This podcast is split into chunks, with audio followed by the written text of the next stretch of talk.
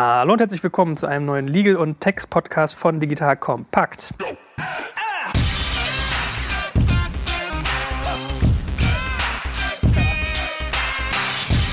Mein Name ist Jörg Kaczmarek und ich habe einen alten Bekannten hier vor mir, der zwar noch nicht in diesem Format war, aber in einem noch viel, viel anspruchsvolleren, wo er nämlich sein Rechtswissen auch noch auf Börsenthematiken anwenden musste. Äh, hallo Peter. Hi Joel, guten Morgen. So, äh, stell dich doch mal in Gänze vor. Du bist ja in neuen Gefilden unterwegs. Man glaubt es nicht, aber es ist de facto wirklich so. Auch Anwälte können unternehmerisch sein. Also auch wenn man eigentlich dafür bezahlt wird, Risiken zu verhindern, hält das einen nicht davon ab, welche einzugehen. Wie sieht denn das bei dir aus? Was machst du Neues? Ja, in der Tat. Also erstmal vielen Dank äh, für die erneute Einladung. Ich bin Rechtsanwalt und Steuerberater hier in Berlin und auf Private Equity und Venture Capital Transaktionen ähm, spezialisiert und arbeite hier mit vielen Technologieunternehmen in, in Berlin und darüber hinaus äh, zusammen als wir das letzte Mal zusammensaßen und den Podcast zu IPO Readiness gemacht haben, da war ich noch äh, in meiner alten Kanzlei tätig als Partner. Jetzt, äh, wie du es gerade auch erwähnt hast, habe ich mich mit unserem gesamten Team und vielen Kollegen, netten Kolleginnen und Kollegen verselbstständigt und eine eigene Kanzlei gegründet, die sich speziell äh, hier auch diesem Ökosystem annimmt und die vielen spannenden Themen aufgreift, die es hier gibt und die es auch in Zukunft hoffentlich geben wird. Wir haben vor sechs Monaten die Kanzlei gegründet und ja, sind eigentlich ganz happy und frohen Mutes. Mhm. Also der Name der Kanzlei ist äh, Schnittger Möllmann Partners, darf ich ja mal sagen. Also wenn man jetzt irgendwie smp.law sich anguckt, dann gibt es hier eine neue Bude. Ich genieße einen Ausblick über ganz Berlin, schaue auf den Zoo. Also ich sitze am Kudamm in, in astronomischer Höhe und habe eine psychedelische äh, Tapete vor mir, um mal hier so ein bisschen Atmosphäre reinzugeben. Ja, wir haben ein bisschen von unseren Mandanten auch gelernt und haben uns das so eingerichtet, dass es auch Spaß macht, hier zu arbeiten. Sehr gut, sehr gut, sehr gut. Äh, Peter und seine Kanzlei unterstützen unterstützen uns natürlich auch, also auch wirtschaftlich, was uns aber nicht davon abhalten soll, heute richtig ins Eingemachte zu gehen. Äh, es geht jetzt auch nicht, dass ich dich auf den, auf den heißen Stuhl setzen muss, sondern andere Menschen, die täglich mit heißen Stühlen zu tun haben. Und zwar, wir wollen über Mitarbeiter reden und wie man die an seinem Unternehmen beteiligt. Also klassischerweise Mitarbeiterbeteiligungsprogramme, auch bekannt als ESOP. Vielleicht fangen wir mal ganz bodenständig an. Was für Arten gibt es denn, um seine Mitarbeiter zu beteiligen? Und vielleicht kannst du auch mal einen Halbsatz sagen, du hast ja mit vielen Unternehmern zu tun, ab wann es irgendwie sinnvoll ist, sich darüber Gedanken zu machen. Ja, also es gibt äh, im Prinzip zwei große Arten von Mitarbeiterbeteiligungsmodellen, würde ich mal sagen. Es gibt einmal die sogenannten virtuellen Unternehmensbeteiligungen oder Virtual Stock Options, äh, um es mit einem Fachbegriff auch zu belegen. Und es gibt die echten Unternehmensbeteiligungen, also echte Anteile am Unternehmen oder Optionen auf den Erwerb von solchen Anteilen, also Anteilsoptionen. Das sind so die zwei ganz großen Welten, die man einmal trennen muss, um das Thema ESOP wirklich top-down zu verstehen.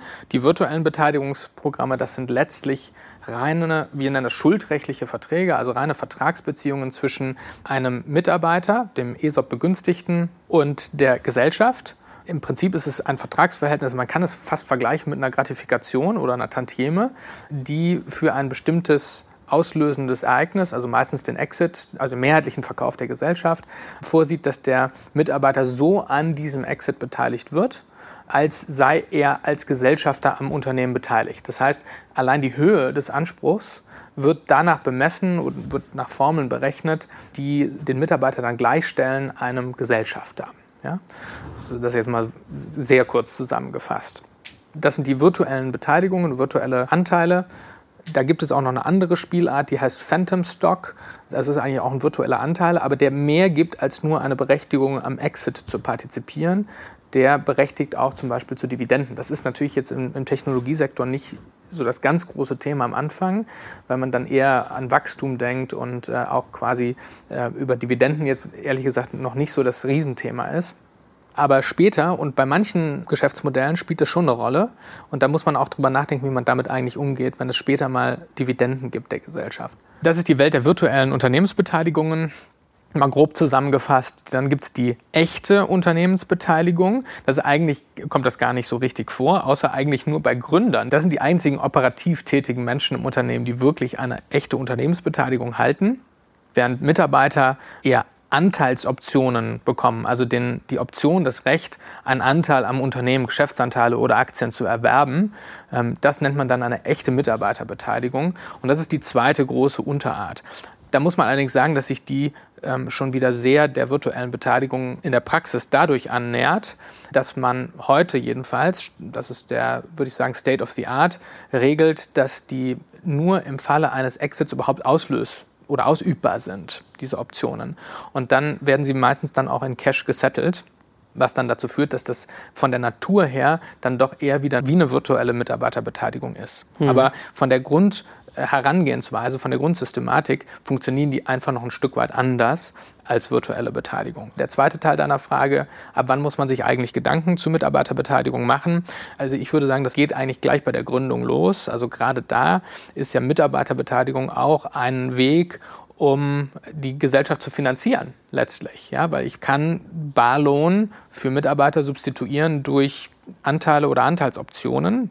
Und das ist auch eine anerkannte Form der Unternehmensfinanzierung, die von Anfang an in fast allen Unternehmen, also ich kenne eigentlich kein Unternehmen, wo es nicht auch schon von Anfang an das Thema ESOP gab um deine Frage zu beantworten, eigentlich ab der Gründung ein relevantes Thema und wird dann nochmal besonders relevant, äh, wenn der erste institutionelle Investor reinkommt, also die, zum Beispiel die Series A-Runde äh, ansteht, dann schaut man sich nochmal sehr genau an, wie viel ESOP gibt es eigentlich in der Gesellschaft, wie viel davon ist schon allokiert, wie viel ist noch frei, also wie viel Bewegungsmasse habe ich eigentlich noch, um Top-Hires ins Unternehmen zu holen. Mhm. Jetzt wollen wir ja auch Leute, die damit nicht so oft zu tun haben, mal mit der Nomenklatur ein bisschen vertraut machen. Wenn du ESOP sagst, mhm. ja, jemand steht jetzt am Stammtisch und sagt, oh, ich habe jetzt gerade ein ESOP-Programm aufgesetzt. Was meint er damit genau? Also es gibt verschiedene Übersetzungen davon. Ähm, die für mich geläufigste ist Employee Stock Option Program. Also das ist letztlich aus den USA übernommen, wo ähm, Equity Incentive Plans, um jetzt nochmal ein anderes Buzzword zu nehmen, gang und gäbe sind. Letztlich bezeichnet das die eine Unterart, die ich eben genannt habe, nämlich die echte Unternehmensbeteiligung und darauf eine Option. Das ist eigentlich die wortwörtliche Anwendungsfall von ESOP. Aber ESOP wird eigentlich breiter benutzt als jede Form von Mitarbeiterbeteiligung. Mhm. So, jetzt hast du ja gesagt, äh, virtuell ist auch sehr verbreitet in Deutschland. Wenn man das so richtig mitschneidet, sind wir ja da so ein bisschen ein Einhorn. Ne? Also ein bisschen ist ein bisschen Unikatenstatus, den wir da haben. Also mhm. es ist eigentlich gar nicht so äh, üblich, das zu tun. Mhm. Warum macht man das, dass man in Deutschland, wenn man jetzt mal den internationalen Vergleich heranzieht, auch äh, solche Mitarbeiterbeteiligung virtuell aufsetzt? Also in der Tat ist das ein ziemliches Unikat. Ähm, es gibt in ein paar europäischen Staaten sogenannte Stock Appreciation Rights. Das ist nichts anderes als ein virtueller Anteil. Das hat, glaube ich, zwei historische Gründe. Der eine Grund ist, dass man durch eine virtuelle Unternehmensbeteiligung jedenfalls vor einigen Jahren mal rechtssicher ausschließen konnte, dass es zu einer sogenannten Anfangsbesteuerung dieser Beteiligung kommt. Also wenn ich äh, jetzt einem Mitarbeiter eine virtuelle Option gebe oder einen virtuellen Anteil, der letztlich dazu berechtigt, irgendwann in der Zukunft, wenn ein Exit-Event stattfindet, zum Beispiel eine Zahlung zu bekommen, dann war eigentlich immer rechtssicher klar, das führt nicht zur sofortigen Besteuerung eines geldwerten Vorteils beim Mitarbeiter. Das war für Optionen, also echte Anteilsoptionen, nicht ganz so klar in Deutschland. Das hat die Rechtsprechung erst über viele Jahre rausgearbeitet, dass das genauso zu behandeln ist. Also das ist ein steuerlicher Hintergrund, weswegen diese virtuellen Beteiligungen überhaupt ein Thema waren in Deutschland. Und der zweite Grund ist ein gesellschaftsrechtlicher. In Deutschland werden Technologieunternehmen, junge, schnell wachsende Unternehmen als GmbH, also man benutzt die Rechtsform der GmbH, ausgestaltet. Und die GmbH ist eine Rechtsform, die eigentlich gar nicht so richtig gut passt zu einem schnell wachsenden Technologieunternehmen oder techn schnell wachsenden Unternehmen. In den USA gibt es ja, wie du weißt, die Inc. als die am meisten oder fast immer eigentlich benutzte Rechtsform. Also das ist eine Aktiengesellschaft und von der Denkweise her, von der Funktionsweise passt die tatsächlich auch besser auf ein Unternehmen, wo viele kapitalistisch beteiligte Gesellschafter im Cap-Table sind, während die GmbH eigentlich für ganz kleine Gesellschafterkreise gemacht wurde, also für personalistisch strukturierte Gesellschaften. Und wenn ich jetzt viele Leute in meinem Cap-Table habe, das ist ja so ein Schlagwort, den Cap-Table aufräumen, ja, ähm, dann, dann ist das etwas, was für eine GmbH wirklich eine Herausforderung ist. Denn ich habe als GmbH-Gesellschafter weitreichende Informationsrechte, Einsichtnahmerechte, ich habe auch ein, ein, hohes Maß an Einflussnahme, allein dadurch, dass ich Gesellschafterversammlungen erforderlich machen kann, was in der GmbH eher und insbesondere wenn ich Finanzierungszyklen habe und einfach schnell mich bewegen muss, was schon eher hinderlich ist. Ja? Das ist in der Aktiengesellschaft nicht ganz so virulent wie in der GmbH und deshalb dieser gesellschaftsrechtliche Hintergrund hat man über die virtuellen Beteiligungen versucht, die Mitarbeiter möglichst aus dem Cap-Table so lange rauszuhalten, wie es halt gerade geht. Ja? Und genauso hat man versucht, Business oder hat man immer versucht, Business Angels zu bündeln in verschiedenen Modellen, über die hast du ja auch schon mal in anderen Podcasts geredet Also es dient einfach immer dem gleichen Ziel, den Cap-Table möglichst simpel zu halten. Ja, mhm. Denn also spätestens in einem Exit-Szenario hat man das ja klar vor Augen. Ähm, stell dir mal vor, du hast irgendwie 40, 50 Mitarbeiter im Cap-Table. Die sind vielleicht alle gar nicht mehr in deinem Unternehmen. Äh, von denen weißt du vielleicht nicht mal mehr, die aktuelle E-Mail-Adresse und auf einmal müssen die ein SPA unterschreiben, also einen Anteilskaufvertrag, wo die Juristen 80 Seiten Text zusammen gebaut haben. Ne? Also das kriegst du ja gar nicht mehr abgebildet. Und daher so ein bisschen der gesellschaftsrechtliche Bedürfnis, das äh, möglichst virtuell auszugestalten. Okay, also einmal verhindern, dass ein Mitarbeiter gleich schon bei Vater Staat die Geldbörse aufmachen darf, weil seine Anteile was wert sind, die er bekommt. Also einmal ein Versteuerungsthema und einmal die Gesellschaft schützen vor diesen Einsichten und den Mitbestimmungsrechten. Also äh, ich erinnere mich immer an Bettermarks, ja, die Gesellschaft von Anne Kwiatkowski. Da habe ich mal irgendwie im Cap-Table gesehen, dass der gefühlte 40 Mitarbeiter hatte. Also wenn du 40 Leuten entweder die mit zum Notar schleppen darfst oder eine äh, Vollmacht abbringen darfst, das ist sicherlich ein Vergnügen. Ich würde gerne mal auf einen Spezialfall eingehen, wenn du sagst, ähm, eine, eine virtuelle Option ist ja eigentlich ein Zahlungsanspruch, der im Falle eines bestimmten Events fällig wird. Mhm. Jetzt haben wir ja hier in Berlin oder Deutschland allgemein zuletzt sogar doch auch den ein oder anderen IPO gesehen. Erstrecken sich diese Rechte auch auf IPO-Fälle oder ist das nochmal ein Sonderfall? Viele Beteiligungsprogramme haben den IPO als auslösendes Ereignis und äh, da ist es wie bei vielen Aspekten, die Industrie lernt, äh, denn gerade das ist etwas, wo man vielleicht wirklich zweimal drüber nachdenken sollte, ob man das als auslösendes Ereignis äh, in einem ESOP drin haben möchte. Äh, der Grund ist ganz simpel. Wenn ich ein virtuelles Beteiligungsprogramm habe und der IPO ist ein den Anspruch auslösendes Ereignis. Und ich habe ein IPO, wo ich eigentlich Geld einsammle. Mit der Equity Story haben wir ja in einem anderen Podcast darüber geredet, dass ich das Geld für Expansion, zum Beispiel internationale Expansion oder andere Märkte oder Produkterweiterung oder sowas nutzen will.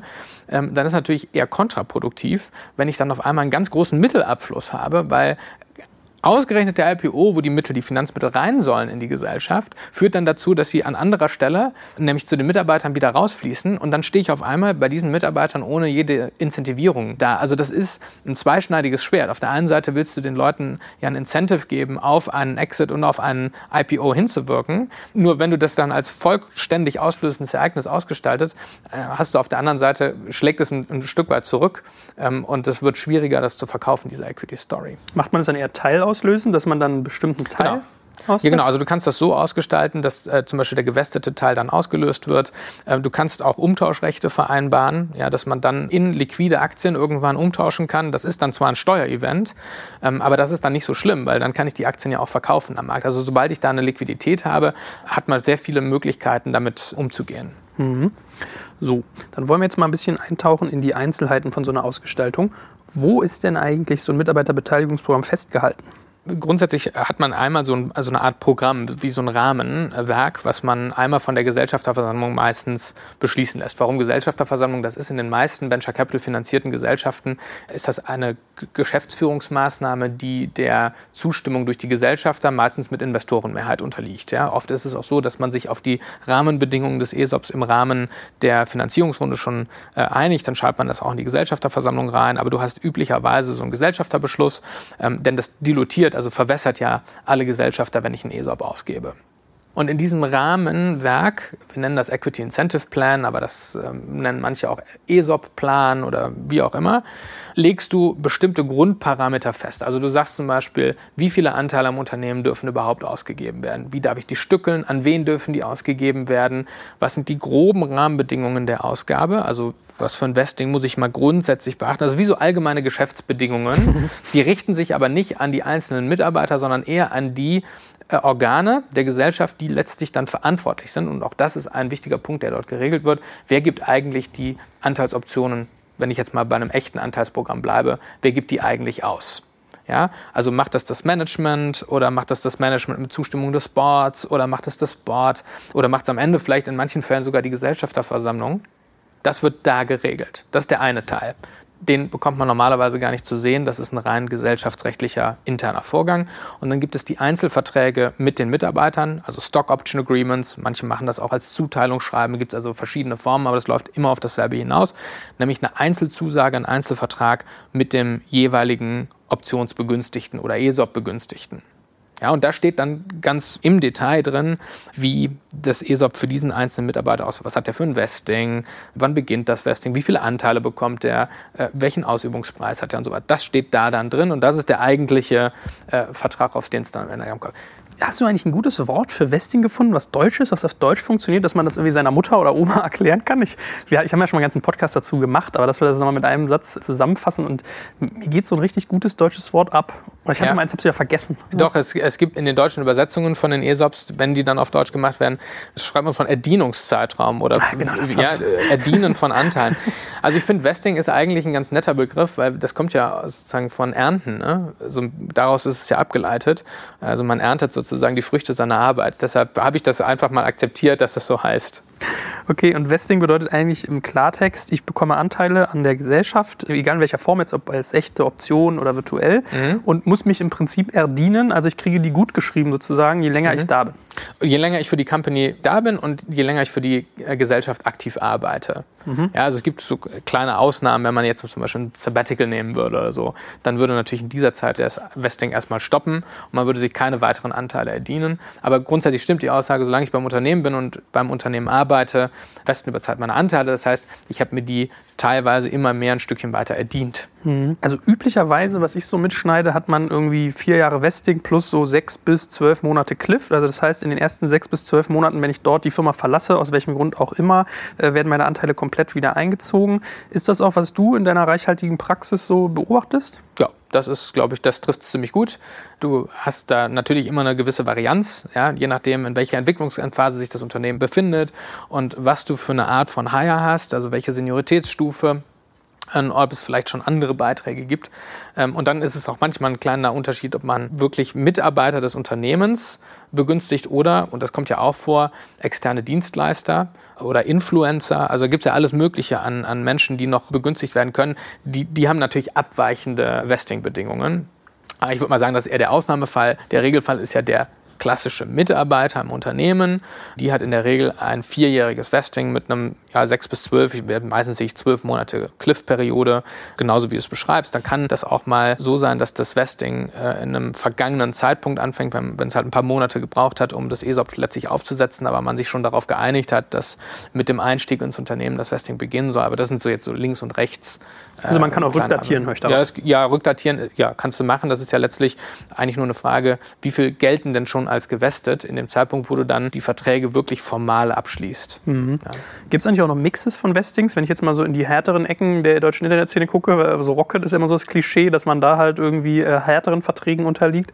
Ähm, Gibt es da auch noch Vesting-Anpassungen, die jetzt irgendwie ein bisschen äh, spezieller sind? Man kann sogar noch weiter gucken und schauen, was ist eigentlich in den USA. Also was ich hier ab und zu mal sehe, äh, jetzt mal von Rocket losgelöst, äh, was ich hier ähm, schon ab und zu mal sehe, ist, dass ein Teil nur über die Zeit vestet und ein restlicher Anteil sagen wir mal ein Viertel oder so, westen erst, wenn wirklich ein Exit stattfindet. Das heißt, man hat dann so lange nicht alles gewestet und kann auch gar nicht so lange alles westen, bis dann so ein Exit stattfindet. Das ist das, was du wahrscheinlich jetzt ansprichst, was aus den USA allerdings ein Stück weit rüber geschwappt ist, aber wo die jetzt selber ihre Probleme mitbekommen, ist eine Riesendiskussion in den USA, eine steuerliche Diskussion vor allen Dingen, ist folgendes. Aus steuerlichen Gründen hatten die in ihren Stock-Option-Verträgen immer drin, wenn du aus dem Unternehmen ausscheidest, dann hast du nur ein relativ enges Fenster, in dem du die Optionen ausüben musst.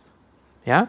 Ähm, mit anderen Worten, da musst du richtig Geld auf den Tisch legen, wenn du einen hohen Ausübungspreis hast, um die Anteile zu erwerben. Und wenn, und das ist jetzt sozusagen die Steigerung des Problems, wenn das dann auch noch so ist, dass der Anteilswert in dem Moment, in dem du die Optionen ausübst und dann die Anteile kaufst, wenn der noch höher ist als der Ausübungspreis, dann musst du da auf die Differenz auch noch Steuern zahlen. Mhm. Auch in den USA, glaube ich, da bin ich jetzt nicht so tief drin, aber ich glaube, das ist sogar auch ein Steuerproblem. Hier, hier ist es definitiv auch ein Steuerproblem. Wenn du das nicht tust, also wenn du nicht ausübst rechtzeitig, dann verfallen die Optionen. Das war in den USA steuerlich so vorgegeben. Das ist in deren Textcode drin gewesen, dass du das so ausgestalten musst. Aber das ist ein Riesenproblem. Ja, angenommen, du hast jahrelang fürs Unternehmen gearbeitet, bist lange Jahre durchgewestet und dann verlässt du irgendwann das Unternehmen. Das kommt ja nun mal vor. Dann musst du das ausüben innerhalb von drei Monaten. Über solche Ausübungsfenster reden wir da. Und dann musst du nicht nur den Ausübungspreis zahlen, sondern gegebenenfalls auch noch eine Riesensteuerlast. ja? Das ist ja gar keine Wahl. Also es kann sich ja kein Mensch leisten, dann die Optionen auszuüben. Und das ist ein Term, eine Bedingung, eine Vesting-Bedingung, die ab und zu mal in Deutschland übernommen wurde, aber wo es jetzt in den USA eine Rückwärtsbewegung gibt, weil das kann keiner so akzeptieren. Jetzt hast du gerade das Wort Ausübungspreis gesagt. Das ist, mhm. glaube ich, auch ein wesentlicher Baustein, dieses ganze Thema zu verstehen. Kannst mhm. du mal erklären, was das bedeutet? Ja, das ist eigentlich einer der zwei grundökonomischen Parameter. Ja, du musst ja sagen, wie viele Anteile kriegt jemand am Unternehmen? Das ist Parameter 1, also sozusagen die absolute Grundlage eigentlich. Und zweitens, zu welchem Preis? Jahrelang war es so, dass man eigentlich recht mechanisch gesagt hat, ja, Ausübungspreis 1 Euro. Also heute versteht man das gar nicht mehr, warum man das überhaupt gemacht hat. Das ist im Prinzip ganz kontraintuitiv zu sagen, jeder Mitarbeiter, egal wann er gekommen ist und egal wie viel das Unternehmen wert ist, bekommt immer einen Ausübungspreis von einem Euro. Das ist letztlich der Preis, den der Mitarbeiter zahlen muss im Zeitpunkt der Ausübung der Option, um den Anteil, um den es geht, zu bekommen. Ja? Mit anderen Worten, machen wir jetzt mal ein fiktives Beispiel. Ich habe ein Unternehmen, da ist jeder Anteil 1000 Euro wert und ich habe einen Ausübungspreis von 100 vereinbart. Um den einen Anteil, den ich dann vielleicht gewestet habe, zu bekommen, muss ich 100 Euro zahlen und bekomme als Gegenwert einen Anteil, der 1000 Euro wert ist. So, jetzt wird auch gleich klar, warum das komisch ist, immer einen Euro zu vereinbaren. Dann habe ich unabhängig davon, wann ein Mitarbeiter einsteigt, habe ich jede Wertsteigerung in diesen Anteil mit reingelegt. Das kann auch ganz schön unfair sein. Stell dir mal vor, du bist ein ganz Tag 1 Mitarbeiter, Employee Number One oder Two, mhm. ja? Und du bekommst Anteilsoptionen tatsächlich zu einem Ausübungspreis von einem Euro, was fair ist an, zu dem Zeitpunkt, weil das Unternehmen ist wirklich noch gar nicht da. Und dann kommt drei Jahre später jemand und bekommt natürlich ein paar weniger Anteile vermutlich, aber bekommt die auch zum Ausübungspreis von einem Euro. Dann profitiert der an der gesamten Wertsteigerung, die es zwischen Jahr 1 und Jahr 3 gegeben hat, als ob er, wie du jetzt auch, Employee Number 2 gewesen wäre. Macht weder betriebswirtschaftlich Sinn, noch ist es eine gerechte Verteilung von Wertsteigerungen. Setzt sich das durch mittlerweile in Berlin, dass ja. Leute sowas achten? Ja. Also man merkt schon, es geht einerseits an vielen Stellen um, um Incentivierung, auch um Schutz der Gesellschaft, aber auch ein Stück weit um Gerechtigkeit, höre ich ja da eins ja. Ne? Ja. Was ist mit dem Thema Acceleration? Ja, das ist ja auch sowas, so ein, so ein nächster Anglizismus, den wir mhm. hier mal einbringen können, wenn es um die äh, Ausgestaltung von äh, Mitarbeiterbeteiligung mhm. geht. Da gibt es ja so zwei Formen, die ich kennengelernt habe. Ich liebe immer diese schönen englischen Begriffe, da kannst du jetzt mal was zu sagen. Also die Buzzwords, die du wahrscheinlich meinst, sind Single Trigger und Double Trigger, nehme ich an. Ja. Also vielleicht erstmal Acceleration bedeutet ja, dass ich schneller weste, also Accelerated weste. Und jetzt unterscheidet man zwei Formen, die werden ganz viel durcheinander geschmissen und die hören sich ungefähr gleich an, aber besagen was ganz anderes. Also es gibt den Single Trigger, die Single Trigger Acceleration. Da habe ich nur einen Trigger und dann kommt es zum Vesting zum Beispiel aller meiner Anteile. Ja, also mit einem punktuellen Ereignis, auslösenden Ereignis, kommt es zum Vesting aller meiner Anteile. Sagen wir mal zum Beispiel, das ist der Exit-Event. Ja, das ist der klassische Single-Trigger. Dann äh, würde diese Klausel, um die es da geht, besagen, wenn ein Exit-Event stattfindet, also zum Beispiel, wenn die Gesellschaft mehrheitlich verkauft wird, dann vesten in diesem Moment alle Anteile des Mitarbeiters auf einen Schlag. Ja, also eigentlich eine gute Regelung, also eine sehr positive Regelung. Und dann gibt es den Double Trigger, klingt so ähnlich, ist aber was ganz anderes. Der Double Trigger, da kommt es auch dazu, dass auf einen Schlag alles vestet. Aber es müssen zwei Ereignisse, also Double Trigger, zwei Ereignisse kumulativ eintreten. Nämlich der eine ist das Exit Event, das ist noch gleich. Und das andere ist, dass ich als Mitarbeiter in einer Übergangszeit, in einem Übergangszeitraum, entweder aus gutem Grund selbst gekündigt habe, weil man mich in die Besenkammer versetzt hat zum Beispiel, oder dass die Gesellschaft, also die dann ja in der Hand des Übernehmers ist, nach dem Exit, die mich ohne Grund gefeuert hat. So, und dann bekommt das nämlich auf einmal einen ganz anderen Sinn. Mit anderen Worten, die Grundregel beim Double Trigger ist, ich weste erstmal ganz normal weiter, nur in dem Ausnahmefall, dass ich grundlos gefeuert werde nach der Übernahme, dann bekomme ich die Anteile alle zugewiesen. Also es ist eine reine Schutzregelung. Die erste ist eine Begünstigungsregelung. Ja, ich, mhm. Im Exit wird alles gewestet. Und die andere ist eine Schutzregelung und die kommt aus dem Zusammenhang, dass äh, bestimmte Unternehmensfunktionen nach einer Übernahme natürlich anfällig sind, weil sie äh, vielleicht dann doppelt vorhanden sind. Also klassisches Beispiel, da kann ich meine eigene Zunft nehmen, der äh, General Counsel. Das ist eine Funktion, die gegebenenfalls auch mal äh, doppelt besetzt, einer zu viel besetzt ist. Und wenn du dann eine Übernahme hast und dann wird dir die Chance genommen als General Counsel des übernommenen Unternehmens deine Anteile weiterzuwesten, dann ist das der Schutz. Wenn du dann nach der Übernahme vor die Tür gesetzt wirst, um es platt auszudrücken, dann sollen deine Anteile westen. Aber warum muss ich das tun? Also der General Counsel oder der CFO oder was so andere typische Rollen sind, die rauswandern, haben ja trotzdem den Schutz, dass sie im Exit-Case sozusagen westen. Aber will man da verhindern, dass man denen als relevanten Personen die Möglichkeit gibt, nach so einem Exit dann alle ihre Kohlen aus dem Feuer zu nehmen und zu verschwinden? Nee, nee, also die westen ja gerade nicht. Das ist die Grundaussage beim Double Trigger. Klar, verstanden, aber ich die gehen einfach weiter, die westen einfach weiter. Und nur zu deren Schutz weil du kannst denen ja nicht die Chance nehmen, weiter, also wenn du die irgendwann ich verstanden, die, die Frage setzt, ist, warum westen die weiter? Warum gibt man denen keinen Single-Trigger? Ja, das ist eine Frage der Verteilung des Kuchens am Ende. Das ist eine mhm. rein ökonomische Frage. Also angenommen, du hast eine Akquisition. Ein, ein, Erwerber des Unternehmens, der geht ja nicht ran und sagt, ich differenziere jetzt und verteile die Preise, was ich fürs Unternehmen zahle, sondern der geht ja ganz einfach ran. Der sagt, für das Unternehmen X und die Übernahme von 100 Prozent zahle ich so und so viel Euro und ich inkludiere in diesen Eurobetrag das gesamte Incentive-Programm für das Management für die nächsten drei Jahre. Mhm. Ja, der sagt ja nicht, ich zahle jetzt 100 Millionen Euro für die Altgesellschafter und dann lege ich nochmal 10 Millionen Euro drauf, Incentivierung für das Management, sondern der sagt, nee, ich bin bereit, 100 Millionen Euro auszugeben und ich gehe davon aus, dass ich dann Unternehmen gekauft habe, Technologie gekauft habe und ein Team. Mhm. Ja? Mhm. Und die Frage ist jetzt, das ist jetzt die Antwort auf deine Frage, wer bezahlt das eigentlich, die 10 Millionen?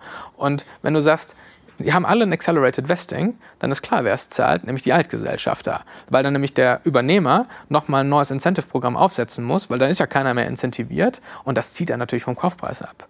Und wenn du sagst, du hast einen Double Trigger, ja, oder du lässt es einfach weiter westen, ja, dann gibt es nicht das unmittelbar das Bedürfnis, jetzt nochmal ein ganz neues Programm aufzusetzen. Dann kannst du das natürlich erweitern und so weiter. Aber dann geht jedenfalls mal ein Teil dieses kleinen Kuchenstücks nicht mehr zulasten der Altgesellschafter, sondern ist letztlich dann weiterlaufende Incentivierung. Mhm. Einen letzten Satz zu den Einzelheiten der Ausgestaltung sollten wir nochmal verlieren über äh, Klassen, also Anteilsklassen, mhm. weil damit verbinden sich ja bestimmte Dinge, so Stimmrechte mhm. und äh, Verwässerung wäre sicherlich auch so ein Thema, was man da mhm. vielleicht mal anschließen kann. Sag doch mal, was du denn in der Praxis siehst. Das muss man, glaube ich, nicht zu, zu lang machen, aber dass man es mal gehört hat, weil viele Leute wundern sich, glaube ich, oh toll, ich bin an meinem Unternehmen beteiligt und mhm. realisieren dann aber, dass es sozusagen Abstufungen von Beteiligungen gibt. Ja, also die ESOP-Anteile sind immer Common Shares. Das gibt es gar nicht anders. Die stehen also genau auf der gleichen Stufe wie die Gründer meistens mit ihren Shares. Und damit äh, dann natürlich auch im Wasserfall, also in der Liquidationspräferenz, die im Shareholders Agreement meistens vereinbart wird, an unterster Stelle. Das heißt, es ist nicht gesichert, dass man als Mitarbeiter mit seinen Common Shares auch irgendwann später mal an einem Exit in voller Höhe und Schönheit partizipiert. Mhm. Ja? Also Investoren zum Beispiel haben gewisse Vorzugsrechte, ja. dass sie als erstes erlösen können und teilweise sogar mehrfach ihr Investment, je nach Ausgestaltung. Das heißt, man sollte sich nicht wundern, wenn eventuell der Exit klein ausfällt, also nicht so erfolgreicher, dass man dann zu Das kann auch sein. Man kann es auch positiv ausdrücken. Man hat das gleiche Risiko wie Gründer auch. Mhm. Ja. Äh, Thema Verwässerung. Also ja. kann dir natürlich immer passieren, wenn jetzt viele Finanzierungsrunden kommen. Du hast ein kleineres Stück von einem größeren Kuchen, ja. wenn man so möchte. Können Mitarbeiter dagegen wirken? Vorausgesetzt, sie haben das Kapital. Das wäre natürlich immer so die. Das gibt es äh, ehrlich gesagt nicht. Das könnte es natürlich im Ausnahmefall, könnte man das sich immer überlegen. Aber das ist standardmäßig nicht vereinbart. Also, dass es so ein Pro-Rata-Co-Investment-Recht gibt. Das äh, kenne ich nicht. Was so sonstige Verwässerung angeht, das ist ja nur eine anteilsmäßige, also im Idealfall nur eine anteilsmäßige Verbesserung, aber keine wertmäßige Verbesserung. Mhm. Und die muss natürlich ein ESOP-Berechtigter genauso mittragen, wie auch ein Gründer das mittragen muss. Deshalb gibt es eigentlich nur in technischen Ausnahmefällen einen Verwässerungsschutz mhm. und keinen generellen Verwässerungsschutz.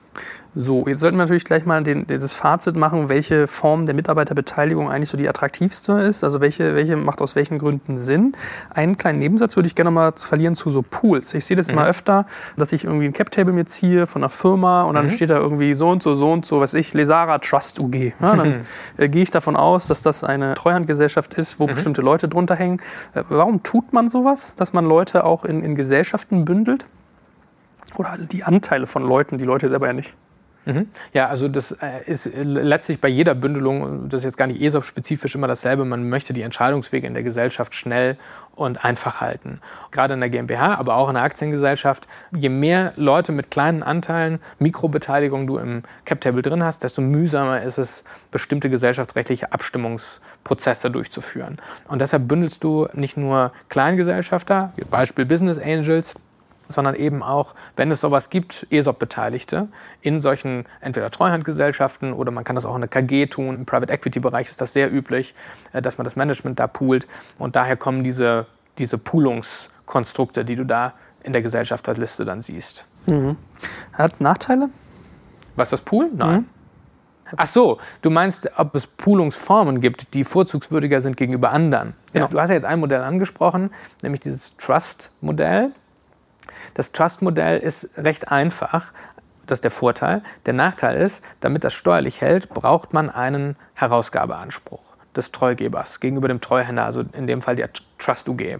Wenn das Ziel der Übung ist, die Leute möglichst nicht alle einzeln verstreut im Cap-Table zu haben, dann verträgt sich das natürlich nicht mit der Anforderung, dass man einen Herausgabeanspruch vereinbaren muss. Man kann den allerdings sehr, sehr weitgehend einschränken. Das war jahrelang nicht so klar, ob das geht, aber mittlerweile ist das eigentlich ziemlich klar, dass man das machen kann. Und insofern hat das seine Berechtigung. Ich glaube, wenn es komplizierter wird, also wenn es mehr Leute sind, sollte man irgendwann mal zu einer KG übergehen. Mhm. Und wenn ich es richtig mitgeschnitten habe, hast du es ja gerne auch mal, dass so eine Firma zu großen Teilen eigentlich noch in Besitz der Muttergesellschaft ist. Ne? Also ja, die Trust UG selber. Mhm. Ja, das ESOP-Anteile sind stimmrechtslos macht man heute so. Ja? Und dann kann ich auch die Konstruktion eben, das ist eine Vereinfachung, dieses eigentliche Unternehmen hält alle Anteile an der Tochter, an der Trust UG, die wiederum hält dann die ESOP-Anteile. Und in dieser Konstellation, man nennt das Rückbeteiligung, in dieser Konstellation sind die Anteile per se stimmrechtslos. Man stellt sie dann trotzdem noch in der Satzung zusätzlich nochmal stimmrechtslos. Aber weil sie stimmrechtslos sind, kann ich das in dieser Konstruktion machen und verliere dabei nichts. Mhm. So, wie schon angedroht, was würdest du jemandem ans Herz legen von den Formen von Mitarbeiterbeteiligung, die wir jetzt durchdekliniert haben, also äh, virtuell, echt oder Option auf echt? Was ist da eigentlich so der gangbarste Weg? Ja, also echte Anteile wären natürlich super, weil das ist steuerlich die attraktivste Möglichkeit für die Mitarbeiter. Aber da kommt es meistens zu einer Anfangsbesteuerung. Das scheidet eigentlich als Gestaltungsmodell in Deutschland jedenfalls aus. Also wenn ich die Anteile bekomme und die sind mehr wert als das, was ich dafür bezahle, dann muss ich auf diesen Differenzbetrag in Deutschland Lohnsteuer oder Einkommensteuer zahlen. Das ist prohibitiv in den meisten Fällen. Deshalb scheidet das schlicht und ergreifend aus. Und es bleiben eigentlich realistischerweise nur zwei Möglichkeiten, nämlich einmal die virtuelle Beteiligung und einmal die echte Beteiligung. Und da tendiere ich nach vielen Jahren, jetzt wo ich das ein oder andere Modell durchexerziert habe und vor allen Dingen auch in Exits miterlebt habe, heute ganz eindeutig zu den echten Mitarbeiterbeteiligungen, also Aktien- oder Anteilsoptionen, die in einem Exit-Fall auch in Cash gesettelt werden können. Die Herausforderung bei virtuellen Beteiligungen ist nämlich, dass es, wie ich ja ganz am Anfang gesagt habe, ein Anspruch eines Mitarbeiters gegen die Gesellschaft ist. Also es ist eine Verbindlichkeit der Gesellschaft. Und wenn ich eine Verbindlichkeit habe in der Gesellschaft, ist das im Exit erstmal ein Problem. Weil ein Übernehmer der Gesellschaft, der die mehrheitlich kauft, die Gesellschaft, der möchte genau wissen, was an Verbindlichkeiten im Unternehmen drin ist. Also muss ich dem ganzen ESOP-Berechtigten irgendwie hinterherlaufen und mit denen Settlement Agreements machen und sagen, du kriegst jetzt im Exit-Fall 74.478,52 Euro und damit sind alle deine Ansprüche erledigt, bitte hier unterschreiben. Ja? Mhm. Ähm, das unterschreiben auch manche, aber manche fragen dann auch, ja, kann ich bitte mal den SPA sehen? Also das kann ich bitte mal den Anteilskaufvertrag sehen, um das mal selber auszurechnen. Und dann kommst du echt in den Wald. Das in einer Unternehmenstransaktion, wo sowieso alle mit Hochdruck immer arbeiten, das ist wirklich sehr, sehr umständlich, insbesondere wenn du dann auch nur Menschen hinterherläufst, die vielleicht schon Jahre nicht mehr im Unternehmen sind und von denen brauchst du dann so eine Bestätigung. Hm. Kommt super, wenn man dann so einen Anwaltsbrief im, Postkasten hat. Ne? Ja, also da ist ja, das ist ja alles in gutem Glauben und das ist auch alles ja korrekt. Ein Dealanwalt würde da auch eine entsprechende Bestätigung ja geben, dass das alles korrekt nach Lege Artis eben ermittelt ist. Aber äh, dennoch ist es erstmal komisch, wenn du so ein, so ein Schreiben dann auf einmal im Postkasten hast. Das zweite ist, so einfach sind Exits ja leider dann doch nicht. Also es gibt eigentlich keinen Exit, wo man mal wirklich sagt, oder es gibt ganz selten Exits, wo man mal sagt, ich kaufe 100% für einen festen Kaufpreis und das war's. Ja? Es gibt Earnouts, es gibt Zusatzkaufpreise anderer Art. Es gibt manchmal auch ein Escrow, also irgendwo was, was zur Sicherheit irgendwo hinterlegt ist oder Treuhandbeträge. Es gibt so viele Variationen, die man im Zusammenhang mit so einem Exit hat. Versucht das mal alles in eine Formel zu packen, weil die ESOPs, die virtuellen ESOPs, die basieren ja auf einer formelhaften Berechnung, aus der sich dann ein Betrag ergibt, dass du so stehst, wie du stündest, wenn du auch selber Anteil hältst. Da kommst du nicht sauber hin. Das, also ich habe eigentlich kaum Fälle erlebt, wo man wirklich komplett frei, zweifelsfrei ausrechnen konnte, was jetzt den einzelnen Mitarbeitern wirklich zusteht. Mhm. Also höre ich da ein bisschen raus, die Rechtssicherheit von so etwas ist etwas der Komplexität der Situation geschuldet schwierig. Du kannst eben, wenn du die ESOPs aufsetzt, ja, und das machst du ganz am Anfang in der Unternehmensentwicklung, kannst du unmöglich voraussagen, wie mal der Exit ausgestaltet sein wird. Das kannst du gar nicht voraussagen. Eine Weltformel zu finden, die das alles in sich vereint und die dir ganz genau sagt, wie, zu welchem Zeitpunkt und wann und welche Kaufpreisbestandteile werden reingerechnet und welche nicht, es ist sehr, sehr schwierig. Deshalb bin ich heute der Meinung, echte Anteilsoptionen. Und wenn man das gesellschaftsrechtliche Thema ausblenden will, dass jemand an der Gesellschaft als Kleinstgesellschafter beteiligt ist, dann kann man das eben kombinieren mit einer Auslösungssperre oder Ausübungssperre bis zu einem definierten Event, also bis zum Exit-Event. Und dann kann ich es auch cash setteln. Dann haben wir, das schließt sich jetzt der Kreis, da haben wir ja ganz am Anfang gesagt, dann sind die eigentlich so ähnlich wie virtuelle Optionen. Aber die ganze Komplexität ist dann mit einem Schlag rausgenommen. Du mhm. hast letztlich einen weiteren oder mehrere weitere Common Shares im Cap Table. Hm. Abschließende Frage, da du ja eingangs erwähnt hast, du bist nicht nur Anwalt, sondern auch Steuerexperte. Viele Menschen, die vielleicht an einer Firma beteiligt sind, mhm. haben ja irgendwie jetzt die, die Neugierde gewonnen, sich vielleicht auch zu überlegen, wie sieht das steuerlich aus? So, mhm. und ich habe immer das Gefühl, dass es vielfach so um diese Dualität geht. Äh, versteuere ich meinen Exit nach meinem persönlichen Steuersatz, ja, mhm. also nach meinem Einkommenssteuersatz oder nach der Kapitalertragssteuer, was ja schon durchaus einen signifikanten Unterschied macht. Also mhm. du musst mich korrigieren, du hast die Zahlen besser im Kopf. Ich glaube, Höchststeuersatz liegt bei 42 Prozent. Wenn man in der Kirche ist, ist es noch ein bisschen unchristlicher, während der, die Kapitalertragssteuer, glaube ich, so bei roundabout 25 plus Soli liegt. Also da ist man, glaube ich, irgendwie so 27, 29 Prozent. Also man merkt, 42 versus irgendwie 27 27 ist ja schon ein Unterschied von mhm. meinem, meinem Cash. Was kann ich da tun? Wie kann ich das steuern? Worauf gilt es zu achten? Also wenn du virtuelle Beteiligungsmodelle hast, dann gibt es gar nicht so viele Möglichkeiten. Dann ist das, was du am Ende bekommst, laufendes Einkommen, Arbeitslohn. Und darauf ist der normale Steuersatz anzuwenden. Der normale persönliche Steuersatz. Das kann dann der Grenzsteuersatz sein. Das kann natürlich auch ein etwas niedrigerer sein. Also meistens ist es gar nicht dann die von dir erwähnten 42 Prozent, sondern es ist irgendwo, irgendwo noch etwas weiter darunter.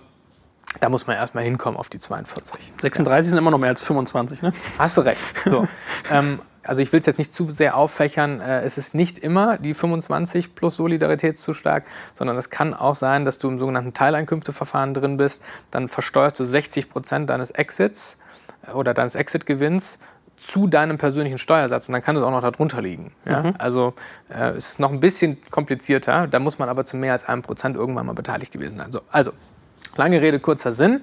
Es ist immer attraktiver, in der Kapitalertragsbesteuerung oder Kapitalbesteuerung drin zu sein. Das schaffst du aber bei virtuellen Beteiligungen nie und zwar schlicht und ergreifend deshalb, weil dafür brauchst du erstmal irgendwas, wo du kapitalmäßig beteiligt bist und ein virtuelles Programm ist ein reiner schuldrechtlicher Anspruch wie ein Tantiemeanspruch. Das heißt, du kannst eigentlich nur über Anteile oder Anteilsoptionen überhaupt in diese äh, begünstigte Besteuerung reinkommen. Ich hatte das eben schon mal einmal ganz kurz erwähnt. Äh, wenn du über echte Unternehmensanteile sprichst, dann musst du schauen, zu welchem Zeitpunkt bekommst du diese Unternehmensanteile und was sind die in diesem Zeitpunkt wert.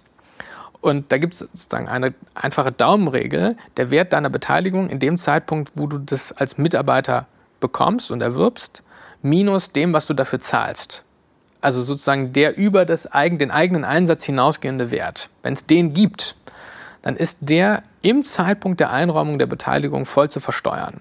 Also Beispiel, ich habe einen Anteil, der ist 1000 Euro wert und ich muss dafür 100 Euro zahlen. Dann habe ich einen vergünstigten Anteil bekommen und muss diese 900 Euro als geldwerten Vorteil versteuern. Das ist natürlich desaströs oder das ist auch eigentlich prohibitiv, weil das kann ja kein Mensch zahlen jedenfalls in späteren Entwicklungsphasen der Gesellschaft ist das eigentlich ein Ausschlusskriterium für diese Art von Anfangsbesteuerung. Also gibt es eigentlich nur noch die Anteilsoptionen in so einem Fall. Und wenn mir die eingeräumt werden, persönlich, dann ist das erstmal nichts. steuerlich. Ja, das ist ein Versprechen in die Zukunft gerichtet, dass ich irgendwann mal Anteile bekomme und das führt zu einem Steuerevent erst dann, wenn ich die Anteile dann auch wirklich bekomme, also wenn ich die Option ausübe. Und wenn ich das aber tue, dann habe ich genau dasselbe Problem, wie als hätte ich direkt Anteile bekommen. Wenn es dann einen Unterschied gibt zwischen dem Wert der Anteile, die ich bekomme, und dem, was ich dafür zahle, dann muss ich die Differenz versteuern. Jetzt gibt es ein Modell, das will ich nur mal ganz kurz anreißen, damit sich das nicht verselbstständigt. Das, hätte ich dir jetzt auch noch zu gefragt, ja. Das äh, kennen mittlerweile einige, aber das ist ein bisschen, also muss man einfach ein bisschen differenzieren. Ja? Das ist nicht so simpel. Und zwar, dass man die Optionen nicht persönlich hält, sondern in eine Gesellschaft, also meistens eine Beteiligungs GmbH oder UG, einlegt und sie dann über diese Gesellschaft hält. Da gibt es ein Urteil des Bundesfinanzhofs, das da gewisse Gestaltungsmöglichkeiten eröffnet, um dann in die begünstigte Kapitalbesteuerung mit Anteilsoptionen reinzukommen. Aber das ist kein Selbstgänger und deshalb will ich das nicht so verkaufen, als ob das jetzt das Modell wäre. Das ist es nämlich nicht. Aber gibt es einige richtig wichtige Caveats, die man da machen muss. Hm. Ja, also es, war eine ganze Zeit lang in Berlin, für so richtig so aufgeschreckter äh, Haufen hier. Ne? Genau wie du sagst, habe ich auch so erlebt, man, man gründet eine UG, beteiligt sich und dann war mal die Argumentation, ja, da muss ich ja nur ganz wenig versteuern, weil das Geld bleibt in der Firma mhm. und wenn ich es wieder reinvestiere, dann ist ja zum Beispiel sogar noch besser, dann muss ich da fast gar keine Steuern ja. drauf zahlen. Also deine Hypothese ist, das wird on the long run so nicht funktionieren. Ja, das kann ich so nicht sagen. Also es gibt eine gewisse Gestaltungsmöglichkeit, aber man muss wirklich von Fall zu Fall gucken, dieses Risiko, dass es vielleicht schiefgehen könnte, ist das einigermaßen einigermaßen tragbar oder kann ich das vielleicht sogar ausschließen. Aber ähm, ich würde jetzt nicht blank empfehlen, das zu machen, sondern ich würde da an der Stelle sagen, bitte einmal genau hingucken und vielleicht mal jemanden fragen, der sich damit auskennt, bevor man jetzt hier irgendwelche Modelle fährt. Mhm. Sehr gut, das ist doch ein gutes Schlichtwort. Eine, eine Person haben wir hier, die sich damit auskennt. Wer also mal fragen will, ähm, gibt sicher auch noch andere. Aber man merkt ja, du hast ja beide Welten geatmet, atmest sie auch noch. Und äh, da danke ich dir ganz herzlich, dass du uns daran hast teilhaben lassen und dir so viel Zeit genommen hast. Ja, vielen Dank dir auch. Hat Spaß gemacht.